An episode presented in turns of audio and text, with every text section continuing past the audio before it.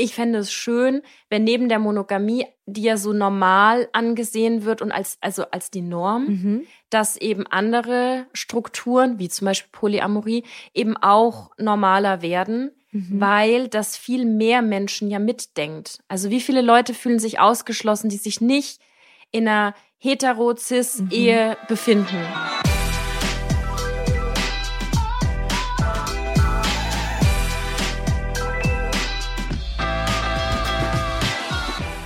Hello Lovers, mein Name ist Annika Landsteiner und ich bin Autorin und Journalistin. Und ich bin Dr. Sharon Brehm und ich bin Paartherapeutin. Und in diesem Podcast geht es um moderne Beziehungen. Und in dieser Folge geht es um Polyamorie und In dieser Folge erfahrt ihr, für wen eine offene Beziehung oder der Schritt in die Polyamorie das Richtige sein könnte.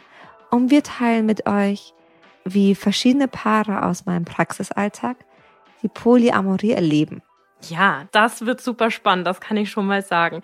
Wir sprechen außerdem über die Entstehungsgeschichte der Monogamie, also was man dazu wirklich wissen sollte und ob wir beide uns, also Sharon und ich, eine offene Beziehung vorstellen können. Enjoy Lovers! Viel Spaß mit der Folge. Sharon, ich habe heute ein Sharon hat richtig Angst. Ich weiß eigentlich gar nicht warum. Ich habe heute ein Getränk für uns, weil ich mir dachte, also zu Polyamorie, man könnte ja alles ausschenken. Ne? Ich dachte erst Mhm, so an Champagner oder so. Aber Jetzt zum Feiern, so gegen alte Rollenklischees, Champagner. Maybe, why not? Aber dann habe ich meinen Kühlschrank aufgemacht und habe mein Mitbringsel gesehen von meinem Mm. letzten Urlaub. Ich war vor einigen Wochen, Monaten, wer hat schon noch ein Zeitgefühl? Ich war Mm. auf Ischia, das ist eine kleine Insel im Golf von Neapel. Mhm. Und äh, da gibt es einen speziellen Likör, den es, glaube ich, nur dort gibt. Ich bin mir nicht sicher. Äh, Crema al Pistachio. Pistat ich spreche es nicht richtig aus. Also ein Pistazienlikör. Und der ist Oh. giftgrün, der sieht wirklich äh, ziemlich ungesund aus, schmeckt Oh. aber, wie ich finde, umso besser. Und ich dachte mir, weil du den nicht kennst, der ist neu, der ist frisch, das ist was anderes und du musst dich drauf einlassen. Geil! Okay, Cheers! cheers. Eins, zwei. Mm. Oh, wow. Was sagst du? Mm. Der geht gut runter, gell? Mhm. An was erinnert mich das? Ich weiß es nicht, aber es schmeckt super. Mm. Voll gut. Sorry, An was erinnert dich das? Ich weiß es nicht, aber an glücklich. Ich bin glücklich. Er macht doch so ein bisschen warm. Er macht warm und er schmeckt ganz weich. Und er ist erst giftgrün und am Anfang dachte ich mir, oh mein Gott. Ja, es sieht ganz komisch aus, aber er schmeckt viel besser. Ja, und ich liebe es, wenn Essen, oh, wenn Getränke so gut sind. Hm. Ich bin fast ein bisschen traurig, das ist schon weg. Du, ich schenke dir nach nach dem nach, äh, nach der Folge. Ich wollte dir noch nicht so, weißt du, so 02 einschenken und dann findest du ihn super widerlich. Das wäre ja auch ein bisschen schade, muss man an der Stelle sagen, wenn du dann sowas Leckeres hast und dann Ja. verschmäht es. Du willst es ja nicht wieder zurück. Ja, absolut. Sollen wir mit der Folge starten? Ja, Leute, wir können loslegen. Ich bin happy. Du bist happy. Du sag mal, ich habe mir gedacht zum Einstieg, dass wir vielleicht so grob abstecken oder versuchen zu definieren, was das eigentlich heißt, Mhm. Polyamorie und offene Beziehung, weil ähm, aufgrund von Feedback zu zum Beispiel auch der Folge Affäre haben sich so ein paar geäußert, die gesagt haben, was ist da jetzt der Unterschied? Ich würde das aber so und so Mhm. einordnen und bewerten. Und ich glaube, bevor wir loslegen, sollten wir irgendwie kurz wissen, was wir eigentlich damit meinen. Total gut. Ich glaube, dann weiß man einmal, um was es geht, über was wir sprechen und kann es besser einordnen. Ähm, hast du eine Definition rausgesucht? Soll ich eine aus meinem Praxisalltag bringen? Äh, kannst gerne aus deinem Praxisalltag und dann kann ich dir noch irgendwie Mhm. dazu sagen, was ich gefunden habe. Super gern, so machen wir es. Ähm, Polyamorie ist, wie es der Name schon sagt, ich liebe viele Menschen. Bei einer Affäre liebe ich vielleicht auch mehrere Menschen, aber das ist nicht abgesprochen. Polyamorie ist quasi wie ein Beziehungskonzept, ist quasi in Absprache mit einer anderen Person. Ich erlaube dir, dass du andere Menschen liebst neben mir. Und du weißt auch und äh, gestattest mir auch, dass ich auch unterschiedliche Menschen liebe neben dir. Ja. Offene Beziehung kann bedeuten, dass wir polyamorös sind, Mhm. aber ähm, muss nicht. Also ich kann zum Beispiel mit dir, meinem Partner, meiner Partnerin ins Swingerclub gehen oder wir sind offen für einen Partnertausch oder Mhm. ähm, auch nur für einen, einen Dreier. Damit öffnen wir die Beziehung ja auch. vormerklich wahrscheinlich erstmal nur sexuell, indem man Mhm. jetzt beispielsweise in einen Swingerclub geht. Das könnte dann so eine Abspaltung zu Polyamorie Mhm. sein, weil da steckt ja das Lieben drin, also Genau. die tiefergehende Verbindung sozusagen. Genau. Mhm. Also erstmal nur fürs, fürs Sexuelle in Anführungsstrichen. Aber das Mhm. kann sich, ähm, ich meine, das Leben ist so wild und bunt und Mhm. da glaube ich, kann man manchmal nicht wissen, wie sich Sachen entwickeln. Ja, absolut. Also man kann sich ja äh, gerade auch über körperlichen Kontakt nahe kommen und dann Mhm. vielleicht auch verlieben. Und dann wird's spannend, ob das, ob das im Konzept dabei ist oder eigentlich nicht. Weil, also wenn ich es richtig verstehe, ist ja eben Polyamorie, können verschiedene Beziehungen sein und tiefgehende Verbindungen. Und eine offene Beziehung kann theoretisch auch einfach nur One-Night-Stands mit einer dritten Person sein. Genau. Ja. Und bei einer Affäre weiß die andere Person, mit der ich zusammen bin, nicht, dass ich noch eine andere Person habe. Ja, da war wirklich auch einfach eine Grenzüberschreitung da von dem, was abgemacht war. Und das ist eigentlich so Mhm. dieser Unterschied. Genau, es geht Ja. da viel um Consent. Ja, absolut. Viel um Vertrauen, viel um gegenseitige ähm, Wissen lassen, um Transparenz, um darum, alte Geschlechter oder Beziehungsmodelle mal auf den Kopf zu stellen. Das machen wir in dieser Folge. Sag mal, kannst du noch so zurückdenken, wann du vielleicht das erste Mal mit diesem Begriff äh, Polyamorie irgendwie in Verbindung äh, gekommen bist? Oder, oder hast du es mal selbst Mhm. erlebt? Oder keine Ahnung, ja. Voll gut, dass du das fragst. Ich, ähm, hm. es ist inzwischen echt gut, es ist zehn Jahre her. Mhm. Vor zehn Jahren war ich, ähm, war ich in Russland zum Studieren Mhm. und ich war da auch in Moskau und da war ich wild feiern und da war ich total überrascht, weil da war so ein Regisseur und der meinte dann irgendwie, naja, so eine schlechte Anmache und auch, naja, dass seine Frau halt zu Hause warten würde und er solle sich doch bitte in der Zwischenzeit vergnügen. Also die Frau hat nur auf ihn gewartet oder auch auf dich eventuell? Das weiß ich nicht. Ich Weil- bin, ich, ich habe das dann, okay. das habe ich in dem Augenblick ziemlich charmant um, ähm, bin ich umgangen. Mhm. Das fand, aber das war, glaube ich, das allererste Mal, dass ich das Gefühl hatte, okay, da ist da so ein Arrangement. Hast du es ihm geglaubt, dass ein Arrangement da ist oder war es einfach eine Mhm. dreiste Lüge? Also damals dachte ich mir schon, dass das einfach ein sehr, sehr schlechter Anmachspruch ist, um Mhm. ehrlich zu sein. Mhm. Ähm, aber natürlich wusste ich es auch nicht. Ich Ja. glaube, heutzutage haben wir einfach andere Bilder, haben wir auch noch mal mehr Wissen.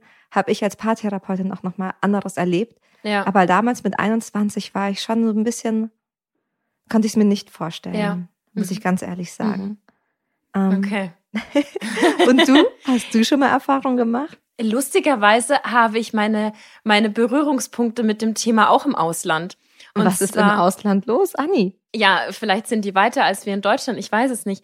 Ich war 2018 auf dem Burning Man. Das Mhm. ist für alle, die das nicht kennen, ein riesiges Festival in der Wüste Nevadas, was ganz, ganz speziell ist. Es geht, also da würde ich jetzt ein anderes Fass aufmachen, aber es geht ganz viel um Kunst, um Selbstakzeptanz, Selbstliebe. Und dadurch, dass das eben eine Wüste ist mit ganz vielen Sandstürmen und wahnsinnig Mhm. herausfordernd dort Zeit zu verbringen, gibt es auch sogenannte Camps. Das Okay. sind dann größere Zusammenschlüsse, wo Leute zum Beispiel aus der Nähe von dort anreisen und einfach äh, zum Beispiel mobile Toiletten mitbringen oder einen großen, ein ganz großes Zelt aufbauen, wo man dann gemeinsam kocht. Und du kannst natürlich auch komplett alleine campen, aber das habe ich mir am Anfang nicht zugetraut. Mhm. Spoiler würde ich mir auch jetzt immer noch nicht zutrauen, weil ich habe dort dann auch meinen ersten Wüsten-Sandsturm miterlebt. Und ich habe mich dann einem Camp angeschlossen. Und weil zu dem Zeitpunkt, als ich das alles geplant habe, schon sehr viele ausgebucht waren, bin ich auf das Poly-Camp gestoßen. Geil. Und äh, Anni. ja, das war ein Zusammenschluss von sehr, sehr vielen älteren AmerikanerInnen. Also alle so, ich würde mal sagen, zwischen 50 und 70, also schon eine Nummer älter als ich. Und die haben alle poly gelebt. Mhm. Also die meisten waren verheiratet, aber kannten sich eben untereinander und so. Mhm. Und die einzige Voraussetzung für andere Menschen, also CampbewohnerInnen wie mich, war, dass es für einen okay ist. Also, dass man weder an dem Mhm. Konzept rüttelt, noch das irgendwie skeptisch anschaut, sondern dass man offen ist und sich Ah. einfügt oder halt nicht. Und ja. Wie war das? Also ich meine, hattest du davor schon Berührungspunkte? Weil wenn ich mir so vorstelle, man muss da offen sein, dann kommt man da ja nicht hin und sagt, oh, ja, alles easy. Oder Mhm. wie war das für dich? Ähm, total unspektakulär tatsächlich, weil zum einen war ich ganz viel auf dem Gelände generell unterwegs und Mhm. zum anderen haben die niemanden zu irgendwas gedrängt. Also ich bin halt Mhm. manchmal nachts heimgekommen und dann habe ich halt gesehen, dass da fünf Leute nackt in den Campingstühlen hocken und sich über Sexualität äh, unterhalten. Oder es gab auch irgendwelche Aktionen, wo es dann um, um, um Körperliebe, Körperakzeptanz Mhm. eben ging. Aber du hast immer nur die Einladungen bekommen. Du musstest nicht partizipieren. Und ich habe damals auch zu meinem Freund gesagt, weil ich auch eine Woche da nicht erreichbar war, dass ich, äh, dass ich das nicht mache. Ich schaue mir das an und bin total offen, aber ich will den Mhm. Burning Man erleben. Und es war halt einfach das letzte Camp, was mich halt aufgenommen hat. Aber ich musste eben so Mhm. lachen, als ich in der Vorbereitung deine, deine Feierei in Moskau gesehen habe, weil wir beide zufällig unsere ersten Berührungen damit im Ausland gemacht haben. Ja, auch irgendwie charmant. Ich glaube, manchmal, wenn man im, im Urlaub ist, dann ist man so vom ganzen Mindset ein bisschen offener. Oh ja, absolut. Und ich glaube, wenn man über so ein Thema wie offene Beziehungen spricht, vielleicht das so als kleinen Spoiler, Transparenz, was ich ganz egoistisch mir wünsche. Mhm. Ich glaube, wir sind in einem, an einem Zeitpunkt, da kann man ganz viel einfach, oder muss für sich ganz viel ausprobieren.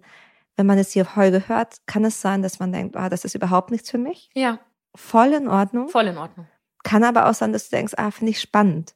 Genauso in Ordnung. Und da aber so ein bisschen mehr Wissen, andere Perspektiven reinzubringen, ähm, ganz wilde Perspektiven reinzubringen, auch über Ängste, über Sorgen zu reden, das finde ich mega cool. Ja. Magst du ein bisschen was aus der Praxis erzählen? also, in der Praxis kommt das tatsächlich regelmäßig vor. Der Wunsch nach offener Beziehung? Entweder Wunsch oder dass es bereits da ist oder Mhm. auch tatsächlich ein, ich habe ein Problem mit Polyamorie, ich kann es mir für mich nicht vorstellen, ich bin Mhm. da eifersüchtig, aber vielleicht sollte ich dafür offener sein. Kannst du mir helfen, da mein Mindset Mhm. zu ändern? Mhm.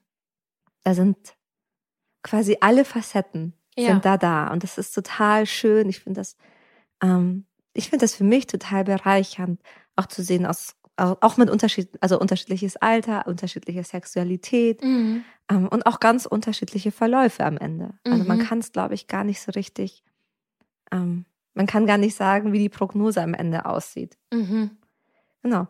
Und was da oft vorkommt, worüber ich ein bisschen sprechen kann, wenn eine Person darin so eine Lösung sieht und die andere Person aber davor Angst hat. Ja. Also, Eine Lösung für, weil es eine, irgendeine Problematik in der Beziehung gibt? ja, oder? also zum Beispiel die eine Person merkt, sie hätte irgendwie Lust, sich da noch auszuprobieren und Mhm. Da dann, wie soll ich das sagen, da insgesamt auch schon viel geflirtet wurde und die andere Person hat zum Beispiel ein, ein Thema mit dem, mit dem Thema Selbstwert. Mhm. Ja, ich bin nicht liebenswert genug und vielleicht auch grundsätzlich so ein Thema mit Grenzen setzen und Mhm. und das war zum Beispiel spannend zu sehen, weil es eigentlich ein sehr liebevolles Paar miteinander war, die auch viele miteinander erlebt hatten. Mhm. Und da war es in diesem Fall zum Beispiel eher sein Wunsch. Mhm. Und dann haben sie es geöffnet und dann kam sie zu mir, weil das hat sich, die Dynamik hat sich umgedreht.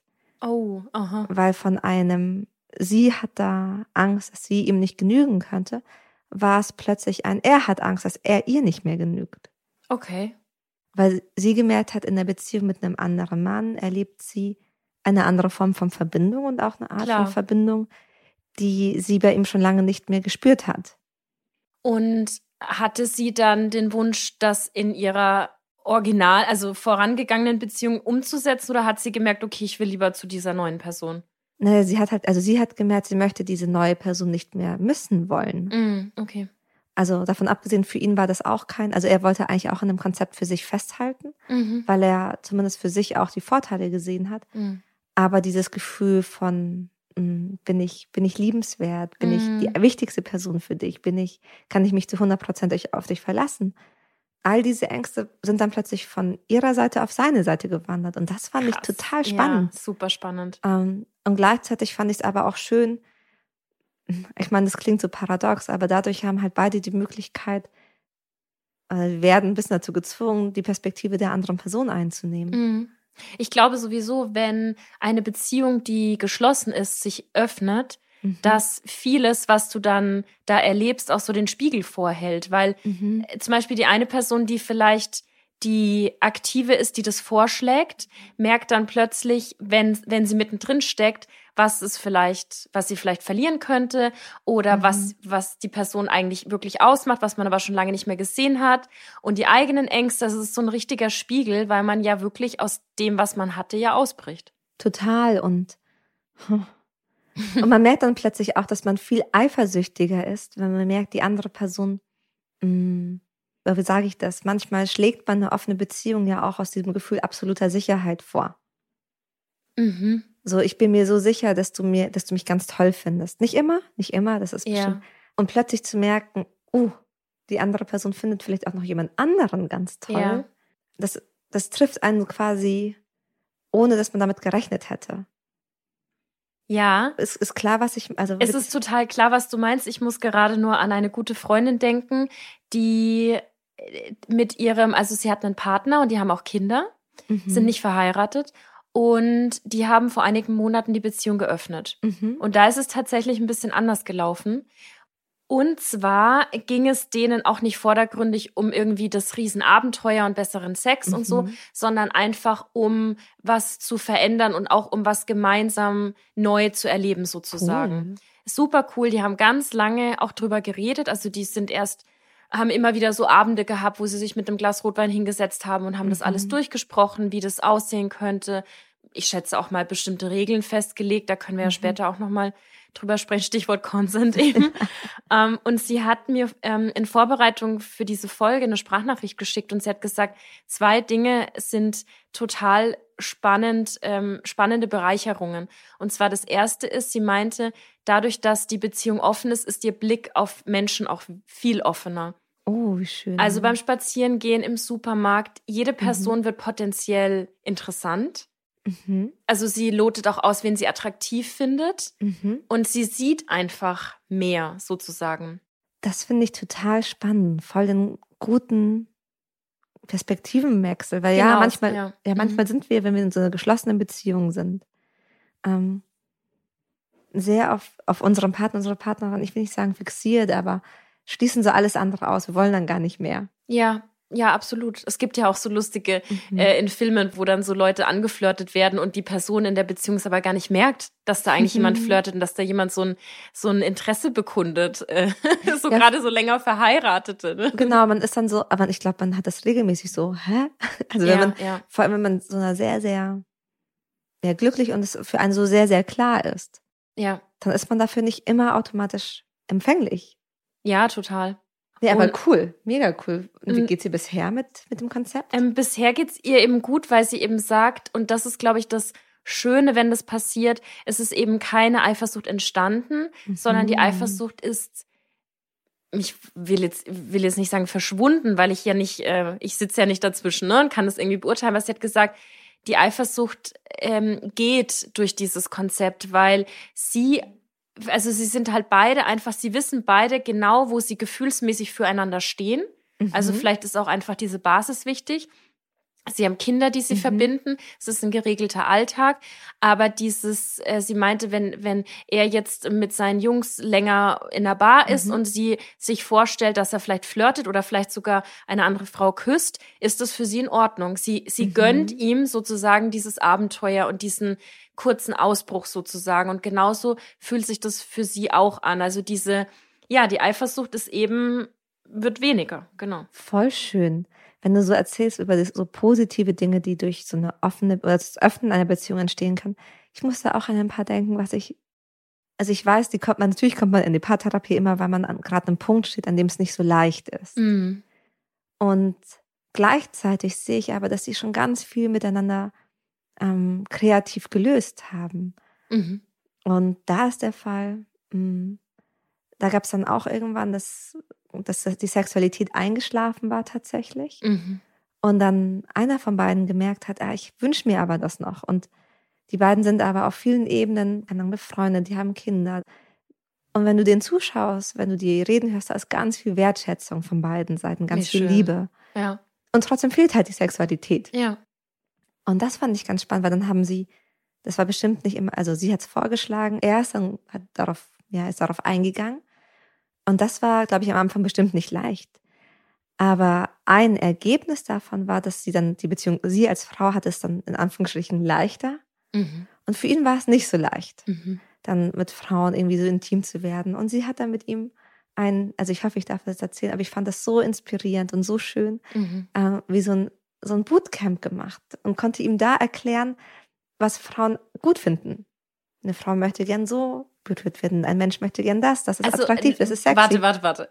Bootcamp. Geil. Ich bin voll dabei. Bootcamp nur zwischen den beiden. Also sie hat ihm sozusagen beigebracht, worauf sie steht. Also ja, also was, also was, worauf Frauen in Anführungsstrichen Mhm. stehen, aber natürlich aus ihrer Perspektive. Mhm. Also, ich meine, wenn du und ich sagen müssten, was würde uns gefallen, würden Ja. wir wahrscheinlich vielleicht ähnliche, aber vielleicht auch sehr unterschiedliche Ja. Sachen sagen. Und das fand ich aber total schön, weil sie quasi davor nicht sagen konnte in der Beziehung, so was wünsche ich mir, ohne Angst zu haben, ich verletze die Person. Mhm. Aber dann quasi über diesen Kniff, Mhm. dieses, hey, ich, ich möchte ja, dass du erfolgreich bist, genauso wie ich, in Anführungsstrichen erfolgreich, ne? Mhm. dass das Konzept für dich genauso funktioniert wie für mich. Mhm. Und da kann ich dir zeigen und sagen, was ich eigentlich mir wünsche. Okay. Und das fand ich schön. Das Ja. fand ich total toll. Das ist total schön, weil wir gerade auch bei so schönen Sachen sind, würde ich gern noch kurz was mitgeben, um, um auch diese Anekdote mit meiner Freundin abzuschließen, dass es für alle, die jetzt vielleicht zuhören und sich denken, ich würde das irgendwie gerne ausprobieren, aber ich habe Mhm. Angst, da was Falsches zu signalisieren an meinen Partner. Es geht bei so einer Öffnung, einer Beziehung nicht unbedingt, also das macht man nicht nur, wenn da ein Makel da ist. Man kann das auch einfach machen, um mal diesen Druck von der anderen Person zu nehmen, dass sie alle deine Bedürfnisse stillen muss, weil das Mhm. ist eigentlich nicht möglich. Ich glaube, da kommen wir später sowieso noch mal hin, aber vielleicht um das einfach mal mitzugeben, falls jemand einfach Bock drauf hat, dieses Gespräch auch mal zu suchen, Mhm. dass man so ein bisschen diese Angst nimmt von hey, ich bin glücklich Mhm. mit dir so. Das ist halt nur so ein noch ist noch ein zusätzliches Bedürfnis sozusagen. Genau, es ist ein zusätzliches, also ein zusätzliches Bedürfnis. Ähm, ich glaube, man kann es nicht gleichsetzen mit den anderen Bedürfnissen. Mhm. Da glaube ich, wäre ich vorsichtig. Und was ich aber vielleicht auch mitgeben würde als Frage für zu Hause, würden wir nach einer offenen Beziehung auch suchen, wenn das auch die Lösung für uns, wenn wir mit unserem Sexleben zufrieden wären. Mhm. Also zum Beispiel bei deiner Freundin. Ja. Du sagst ja explizit, es war nicht nur etwas Sexuelles. Ja. Und das ist zum Beispiel dann total spannend und total schön, das so zu sehen. Ja. Ähm, selbst wenn es was Sexuelles ist, darf man natürlich sagen, ja, wir haben es trotzdem. Aber wenn es vor allem ein sexuelles Thema ist, Mhm.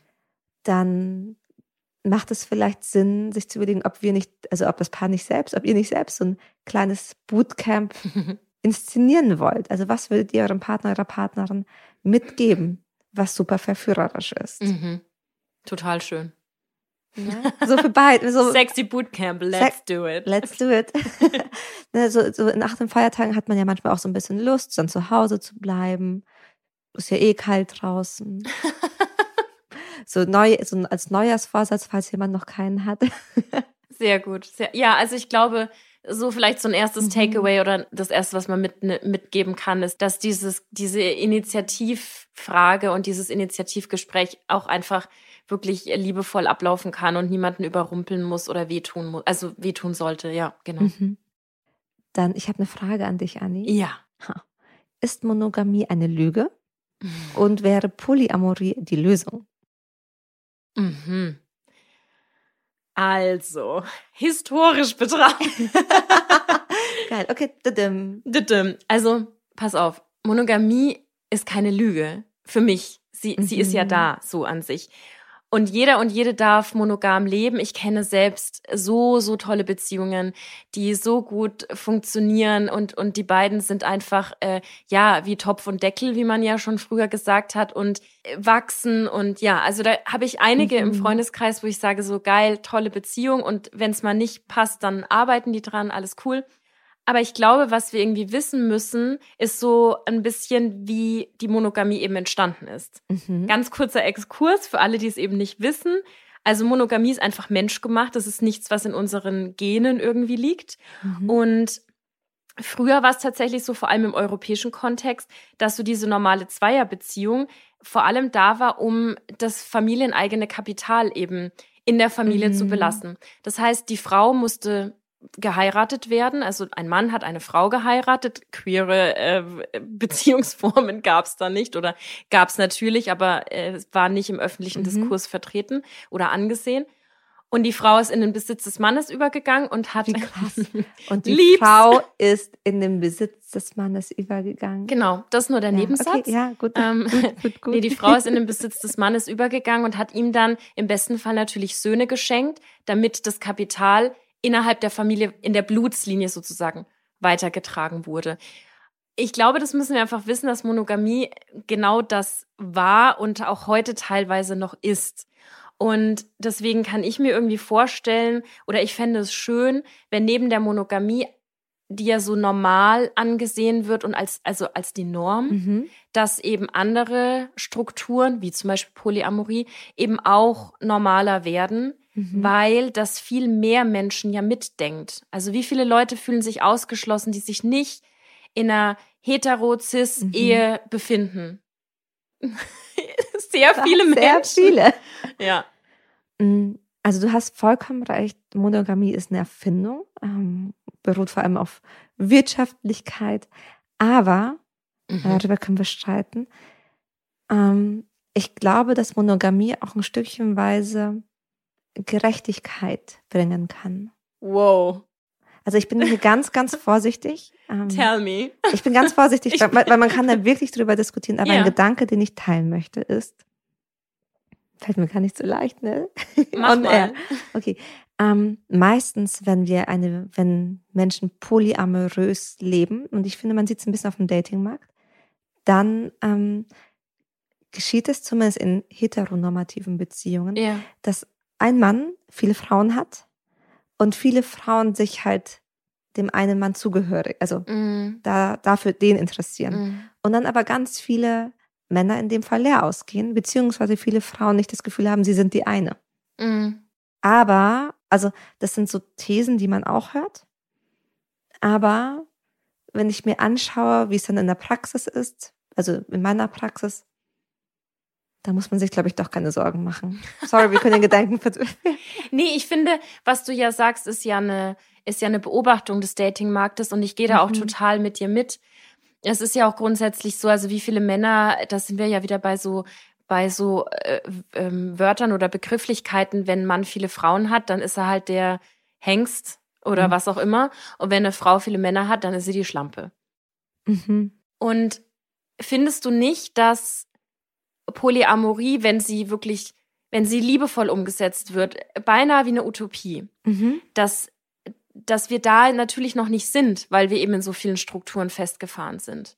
Ja, und das, was du sagst, ist was total Wichtiges. Also, und ich meine, wenn wir, wenn wir Beziehungskonzepte auf den Kopf stellen, dann tun wir das natürlich auch mit Rollenvorstellungen. Genau. Und das wiederum kann natürlich dann doch ähm, zumindest eine Möglichkeit sein. Mhm. Eine, also, ich glaube, es ist nicht für jedes Paar, nicht jeden Menschen die Lösung automatisch. Mhm. Weil manchmal manchmal flüchten wir uns in dieses Beziehungskonzept, so erlebe ich das zumindest bei manchen Paaren, um nicht über diese sexuellen Wünsche reden zu müssen. In, in welches Beziehungskonzept flüchten? Also wir reden, also wir haben dann lieber, was heißt lieber, aber wir reden dann darüber, komm, lass uns eine offene Beziehung haben.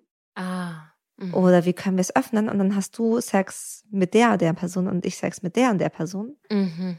Ohne uns hundertprozentig darauf einzulassen, wie wir Sex miteinander noch schöner gestalten können. Ah, okay, das heißt einfach eine Auslagerung des Problems. Ah, mhm. modernes Outsourcing in der in der Liebe sozusagen. Kann also mhm. das, also das will ich zumindest mal so als Gedanken mitgeben, mhm. dass man da ähm, dass man da vorsichtig ist, das outzusourcen. Also ja, gerade ja. wenn man dazu neigt, gut im Vermeiden zu sein. Mhm.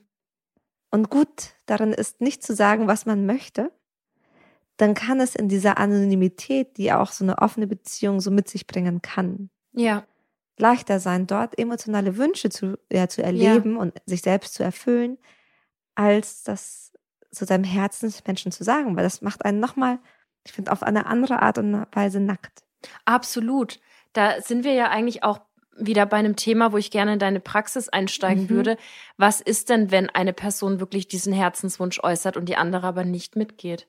ich meine, das habe ich tatsächlich, also es kommt regelmäßig und das ist eine ganz schwierige Situation, mm, weil keiner möchte den jeweils anderen überzeugen und es geht auch nicht. Ja. Also, ich meine, du Bisschen zu großes Thema, um Ja, zu überzeugen. ne, ist ein, ist ein großes Thema Ja. und man muss sich da sehr, sehr sicher und sehr, sehr wohlfühlen, wenn man das machen möchte. Mhm. Ähm, ich glaube, da ist es auch, also es ist auch in Ordnung, eine Grenze zu ziehen, zu sagen, ich, ich kann mir das für mich nicht vorstellen. Das ist, das macht einen jetzt nicht prüde oder seltsam oder ähm, konservativ. Oh, das ist ein äh, super wichtiger Punkt, dass du den mitgibst, weil ich glaube, dass viele, die das hören und gar nichts damit anfangen können, fühlt euch nicht ausgeschlossen. Also das, das, das ist ein modernes Thema und äh, wenn ihr happy seid in eurer Zweierbeziehung, dann äh, bitte, bitte, bitte seid happy. Ja, also das macht, also wirklich, das macht überhaupt nichts mit jemandem und auch, und das hat zum Teil was mit Ängsten zu tun, wenn ich sage, ich möchte das nicht, aber es hat auch mit Idealvorstellungen. Mhm. Ne? Wenn du sagst, mein Bild von sieht einfach so und so aus, Ja. dann ist das total okay. Ich würde ja auch nicht, wenn jetzt du, Andi, sagst, ja, mein Traum, mein Bild von einem Haus sieht, keine Ahnung, aus wie so eine Menschen. Ja. Würde ich hingehen und sagen, Anni, wir müssen da so ein paar Stockwerke runterreißen. Würde ich ja nicht. Wirklich? Moment, ich habe das Bild schon da. Du hast das Bild schon da. Ich sehe ich seh dich auch schon. Türmchen, Säulen. Ich dachte eher an so Great Gatsby, weißt du? Ah. Wir schweifen ab. Okay, wir schweifen ab. Nein, ähm, und auch zu der Frage, es ist total schwer, jemanden zu überzeugen. Ja. Ähm, für mich persönlich, und also man kann dann in der Praxis gemeinsam auch nochmal drüber sprechen, welche Beweggründe stecken dahinter. Gibt es vielleicht Fragen, die man sich noch nicht gestellt hat? Ja. Aber egal, ob es ein, so sieht für mich Beziehung eben aus, als auch ein, ich habe aber Angst davor, was das mit uns macht. Das ist total legitim, da auch zu sagen, ich möchte das nicht. Mhm. Und meine, Aber, meine ja. ganz persönliche Antwort ist, ich glaube, Menschen, Menschen geht es am allerbesten, wenn sie sich, wenn sie sich heil und sicher fühlen. Mhm. Und ich glaube, es ist wichtiger, dass jemand sich, dass jemand emotional heil ist, als dass ich mein persönlicher, mein, mein Vergnügen lebe. Mhm. Aber das ist meine, das ist für mich eine Entscheidung, die ich halt treffe. Mhm. Du hast natürlich genauso die Wahl zu sagen, okay, dann ist das vielleicht nicht die Beziehung, die ich mir wünsche, weil ich, Ja. Weil für mich ist es voll der Herzenswunsch, noch mehr Menschen zu erleben. Absolut. Also ich glaube, das, oder beziehungsweise äh, ich, ich statuiere es nicht mal, sondern frage dich, sind das vor allem Beziehungen, die schon länger zusammen sind? Es sind oft Beziehungen, die schon länger zusammen sind, aber wobei nicht immer. Nicht immer, okay. Nicht immer, aber oft. Ähm, und gerade jünger, weil das Beziehungskonzept einfach auch so frisch ist, ja, ja. dass man sagt, ich, und ich habe das Gefühl, so, wenn man so jung ist, man ist auch so rebellisch und, und zieht da so ganz viel in Frage. Und irgendwie finde ich es auch cool, dass man ganz viel in Frage stellt. Mhm. Ähm, aber da weiß man es vielleicht auch noch gar nicht. Äh, und was man vielleicht da mitgeben kann, nur weil eine Beziehung einmal geöffnet war, heißt das nicht, dass man sie nicht auch wieder schließen darf. Ja, apropos öffnen, schließen, regeln. Würdest du, äh, also wenn, wenn sich jetzt ein Paar bei dir entscheidet für die offene Beziehung, Mhm. besprichst du dann mit denen auch Regeln oder, oder Richtweisen, wie, weil ich meine, da muss ja ganz schön viel abgesteckt sein, dass es nicht zu Verletzungen kommt, oder? Also, ich glaube, es braucht einen immerwährenden Dialog. Mhm. Und auch ein bisschen die Bereitschaft, dass eventuell, oder die Erlaubnis, dass vielleicht auch Sachen passieren können, die wehtun. Und dass Ja. man es dann anpasst. Also, wir können zum Beispiel darüber reden, okay, ich möchte, dass du mir erzählst. Ich will, dass du mir alles, alles erzählst. Mhm. Damit, das ist meine Bedingung. Mhm. Und dann merkt man aber beim Erzählen, wow, wenn du mir das alles erzählst, Mhm. das ist dann doch zu viel Detail, das macht was mit mir. Ja. Und da wollte Und die man andere, kann es nicht zurücknehmen. man kann es nicht zurücknehmen. Und die andere Person wollte dich nicht verletzen, weil sie hat sich an die Regeln gehalten. Aber du wusstest ja auch nicht, du dachtest ja total legitim, dass dich das nicht verletzt oder dass das dir sogar gut tut, wenn du es weißt. ja. Mm, Also von dem her, man kann darüber reden, möchte man das lieber wissen oder lieber nicht wissen? Ist es okay, wenn es ähm, offen ist oder darf es auch, ähm, darf ich auch eine andere Person lieben? Darf da eine Zweitbeziehung entstehen? Ja. Wie oft oder wie viel Zeit darf die andere Person, diese externen Person, Mhm. Raum nehmen? Ja. Man darf darüber reden. Ob, wenn man zum Beispiel gemeinsame Kinder hat, ob die Kinder diese PartnerInnen kennenlernen, Kennenlernen. dürfen. Oh, ja. Mhm. Ähm, was ist da das Beste oder was, was ist da angemessen? Ja. Dann kann man darüber reden, wie, ob es zum Beispiel um bestimmte Praktiken geht, die erlaubt sind. Also zum Beispiel hatte ich mal ein Paar, da hat, er gesagt, er steht einfach manchmal auf Sex mit einem Mann. Und sie ist offensichtlich eine Frau, funktioniert das also nicht. Ja. Also war es total in Ordnung für sie, dass er noch Sex mit einem Mann von Zeit zu Zeit hat. Wie erfrischend. Weil also, sie sagt, ich meine kann es dir halt vollkommen nicht geben. unironisch. Das ist toll, ja. Also, weil sie es auch, aber sie hat gesagt, ich kann, ich kann es nicht, wenn du noch eine andere Frau willst. Das wäre jetzt meine Frage gewesen. Kommt sie damit einfach besser klar, weil sie weiß, ich kann es ihm körperlich nicht geben und deswegen geht's nicht so an meine Eifersucht ran? Genau. Das Ja. gleiche wie bei sexuellen Praktiken. Mhm. Ne? Ja. Wenn man sagt, ich habe es ausprobiert, aber ich werde mit dem nicht warm, ich kann mich da nicht fallen lassen, Ja, dann ist auch das okay. ja. Also dann, was sind noch für, für Sachen, die, die man so an Gedanken mitgeben kann? Ähm, vielleicht auch, ob man nach einer gewissen Zeit nochmal darüber spricht, wo, was der Status quo ist. Auch sowas wie, du darfst immer Sex haben, aber ich möchte, dass du am Ende bei mir schläfst. Mhm. Ich möchte, dass wir zusammen einschlafen oder zumindest zusammen aufwachen. Mhm. Ähm, das sind viele Fragen, da geht es weniger darum, kontro zu kontrollieren oder Regeln aufzustellen, als mal abzuklären, wie können wir in diesem Beziehungskonzept miteinander ganz achtsam und liebevoll umgehen. Ja, ja. Und auch, was können wir uns gegenseitig geben, damit wir merken, wir sind trotzdem was ganz Besonderes und Wichtiges füreinander und verlieren unseren Kontakt nicht. ja. Also, ich meine, wir haben vorhin über das Outsourcing geredet.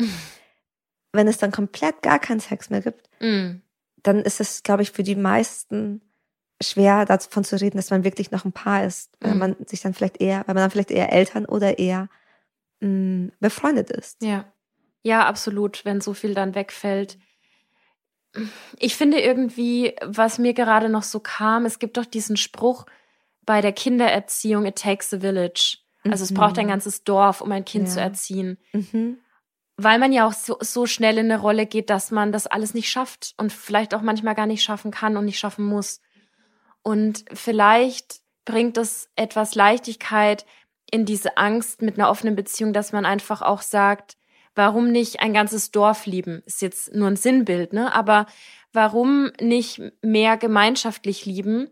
Und vielleicht kommen wir irgendwie Schritt für Schritt dahin, dass dass, dass das eine das andere nicht ausschließt. Also du gehst zu Person A und liebst sie zu 100 Prozent. Das heißt aber nicht, dass die Liebe zu Person, weg, äh, Person B weggeht, Mhm. weil äh, das ist ja kein Maßstab. Es- Wir haben ja nicht 100 Prozent und dann gehen da 5 Prozent weg und irgendwann bleibt nichts mehr übrig, sondern du kannst da 100 Prozent hingeben und da auch. Da hast du total recht. Also das ist, das ist total möglich und ich glaube, ich meine, wann habe ich sie nicht zitiert? Esther Perel sagt es auch in ihren Mm. in einem ihrer wichtigsten TED Talks, dass wir früher wirklich eine kleine, ein kleines Dorf hatten für die, für all unsere emotionalen Bedürfnisse. Ja, Und sie sagt das so wunderschön. Ich kann es gar nicht so sagen, aber dass wir Menschen sind ja so komplex und für all unsere komplexen Bedürfnisse gibt es Ja. da jemanden, der so da ist.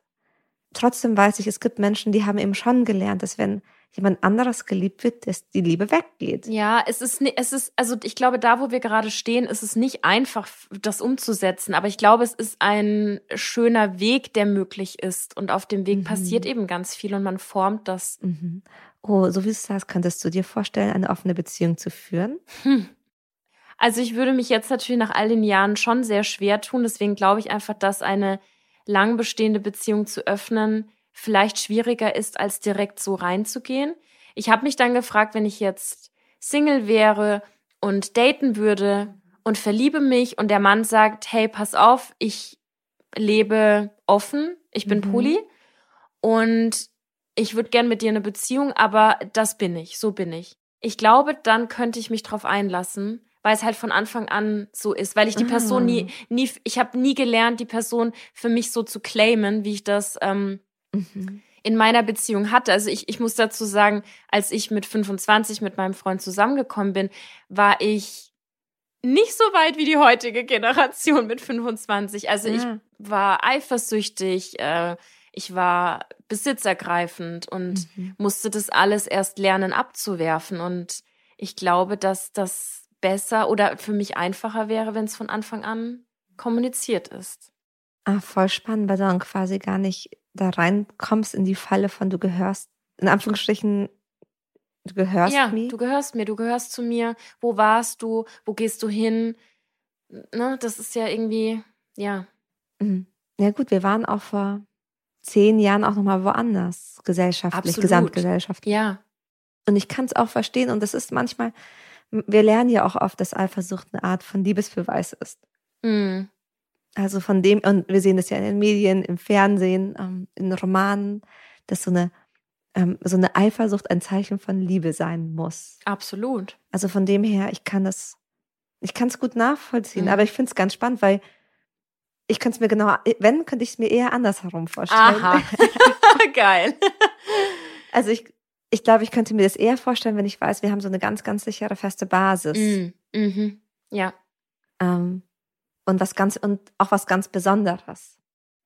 Ja, da, Weil- ja, weil da steckt dafür- total viel drin. Mhm. Mm, Weil ich, also wenn ich in der Beziehung bin, dann liebe ich es, in der Beziehung zu sein. Mhm. Und ich habe auch einfach einen Mensch, also es kommt natürlich auch immer auf den Partner, die Partnerin Mhm. an, mit der man zusammen ist, aber Mhm.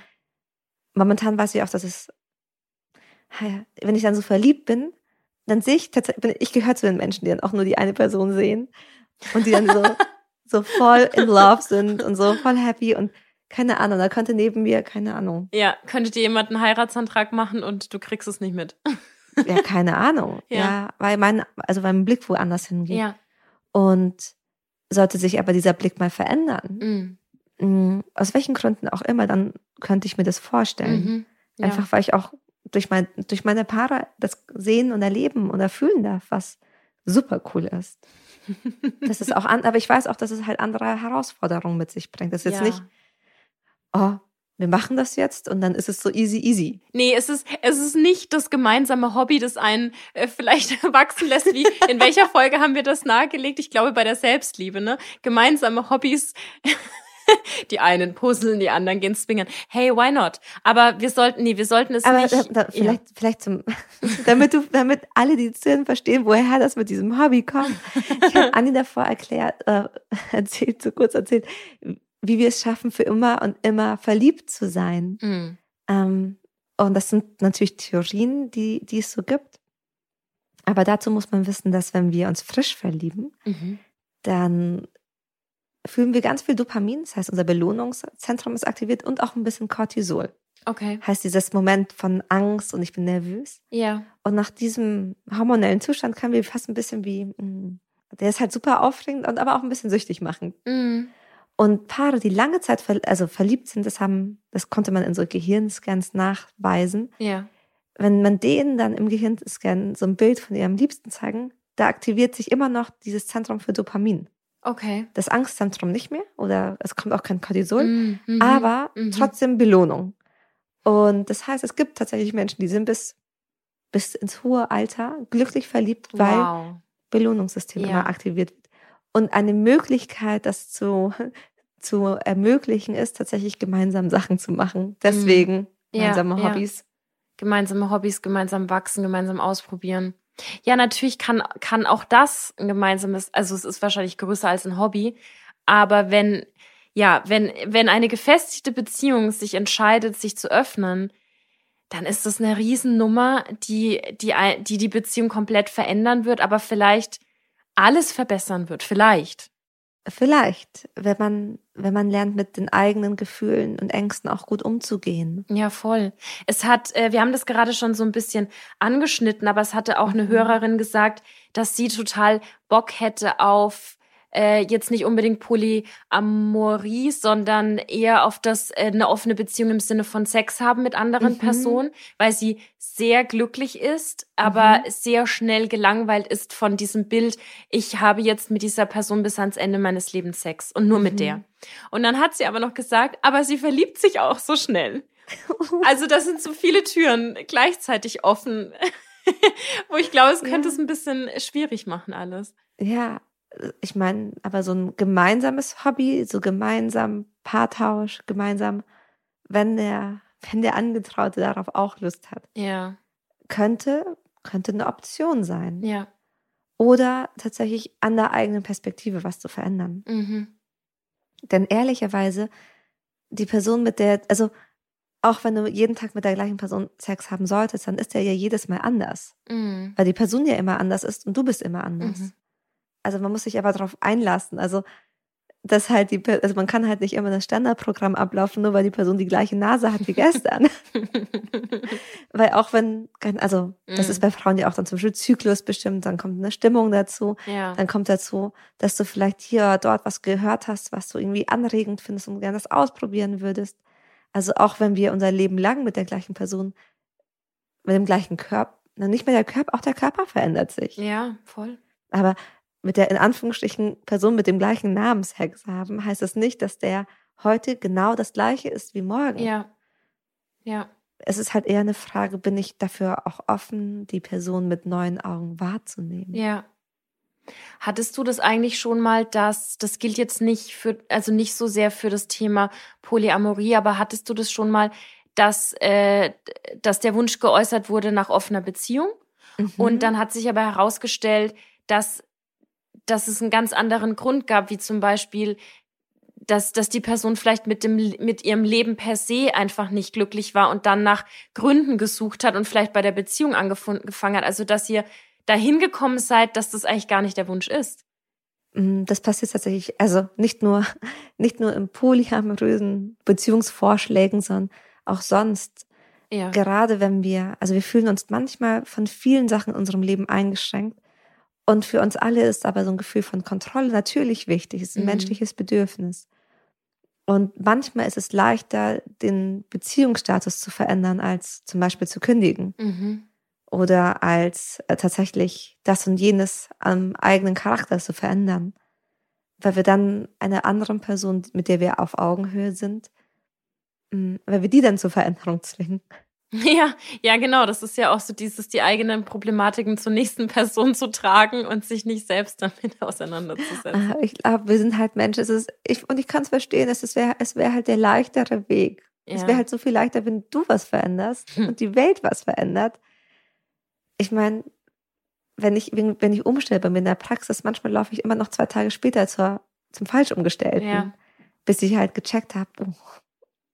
Und ich bin jemand, der liebt Veränderung, der hat Ja. richtig viel Spaß dran. Ja. Also von dem her kann ich es verstehen. Aber ja, das passiert.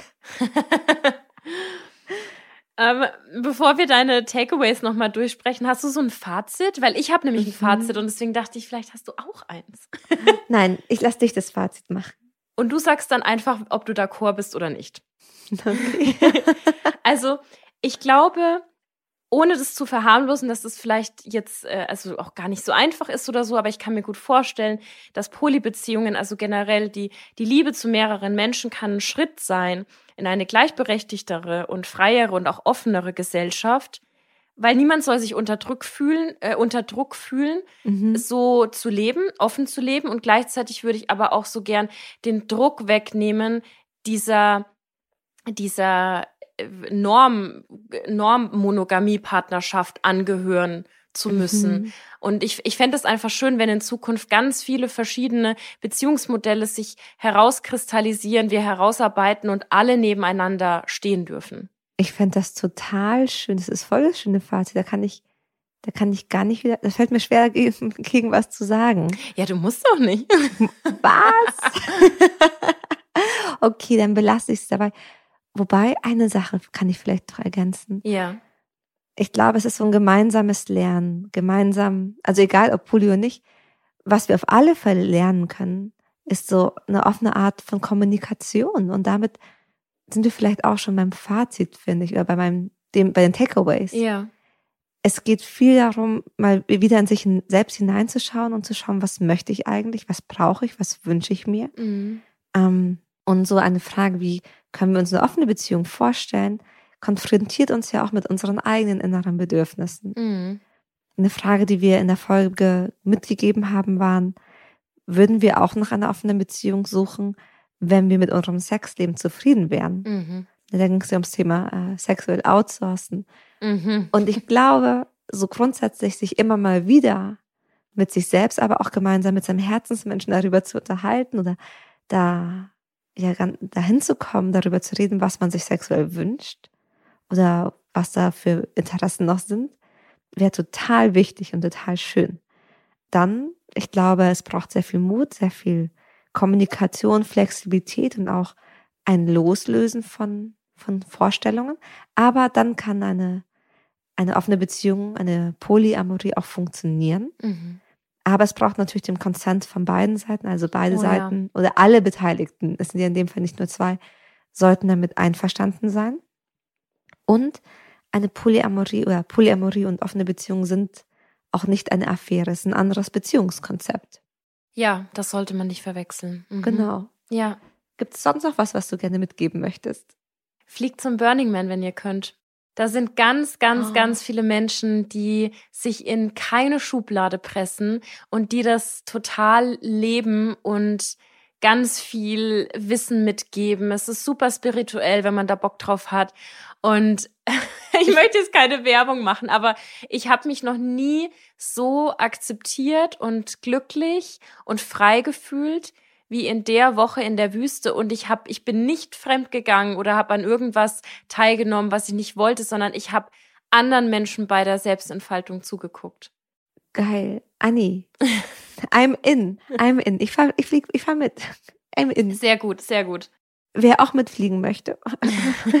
Meldet sich umgehend bei podcast at penguinrandomhouse.de oder ihr schreibt uns einfach auf den Social Media Kanälen. Wir heißen dort so, wie wir heißen.